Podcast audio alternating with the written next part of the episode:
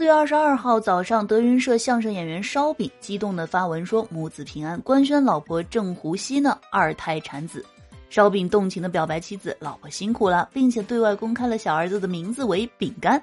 烧饼呢开心的晒出了父子的合照，照片当中呢刚刚出生的小饼干身穿着白色的连体衣，躺在襁褓当中，侧脸出镜的他呢闭着眼睛酣甜入睡，粉粉嫩嫩小模样也是十分的软萌可爱。虽然呢再度当爸爸，但是烧饼呢依旧难掩开心和激动，手指温柔的牵起儿子的小手，画面温馨十足，尽显父爱。那对于发文二胎得子的烧饼呢，好兄弟们也是在第一时间送上了祝福。但据说私下里烧饼啊一直想要一个女儿的，但如今的二胎再次收获一个儿子，也让他想要女儿的愿望落空。为此呢，好友栾云平鼓励说再来一个，烧饼回复奔着女孩使劲儿，欲拼三胎。